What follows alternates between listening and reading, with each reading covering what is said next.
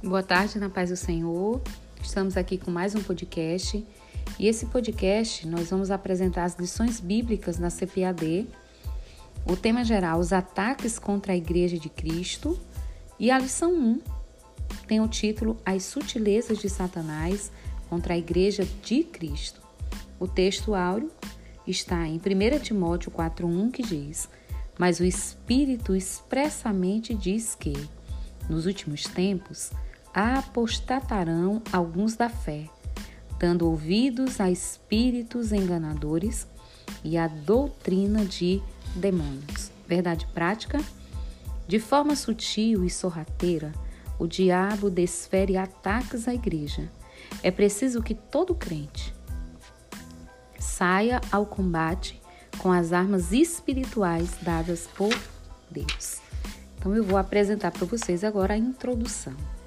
Neste trimestre estudaremos a respeito dos diversos ataques contra a verdadeira igreja. Isso acontece porque Satanás sempre se opôs ao povo de Deus, tanto na antiga quanto na nova aliança.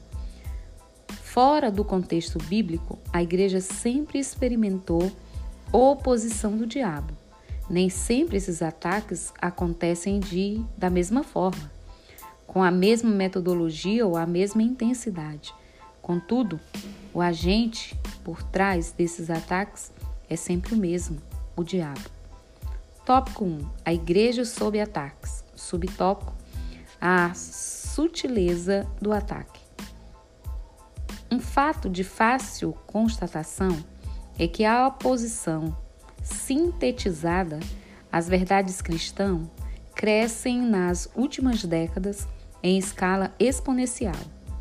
Se em anos passados as perseguições e conflitos hélicos, hélico, gente, significa confusão, agressivo ou agressiva, eram os instrumentos usados.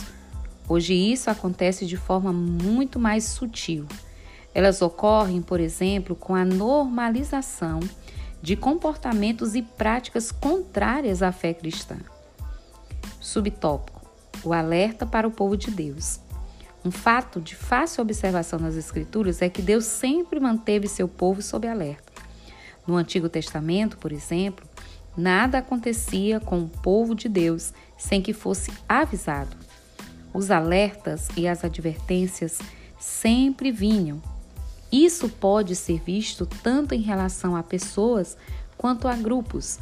Gênesis 37, 5 a 7. Durante a monarquia, esses avisos e advertências vieram de uma forma muito mais intensa através do ministério dos profetas.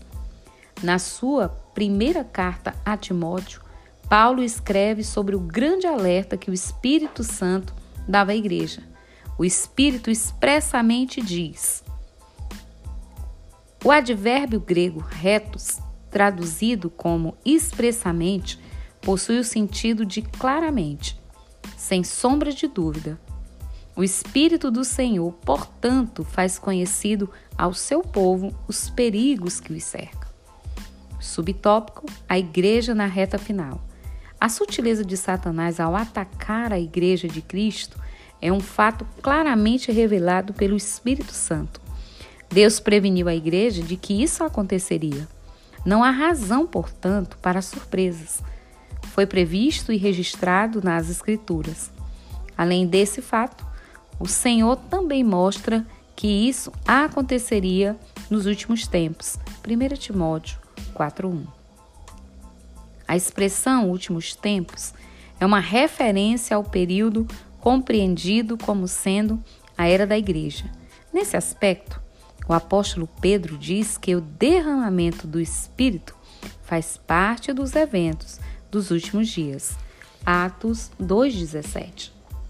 E de forma semelhante, o apóstolo Paulo descreve como os homens se comportariam nos últimos dias.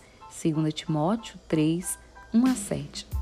A precisão de como foram descritos esses sutis ataques de Satanás contra a igreja, e não a referência dia e hora, deveria servir de alerta máxima para nós. A profecia é bem clara e objetiva em descrever comportamentos, ações e práticas que marcariam esse tempo final. Se o apóstolo Paulo, que viveu há mais de dois mil anos atrás, disse que já vivenciava os últimos dias, 1 Coríntios 10, 11, o que a igreja pode dizer desse presente época? Não estaríamos na reta final? Na última volta da corrida? Sinopse. A Igreja de Cristo precisa estar em estado de alerta contra as sutilezas de Satanás nesta última reta. Deus abençoe a todos em nome de Jesus.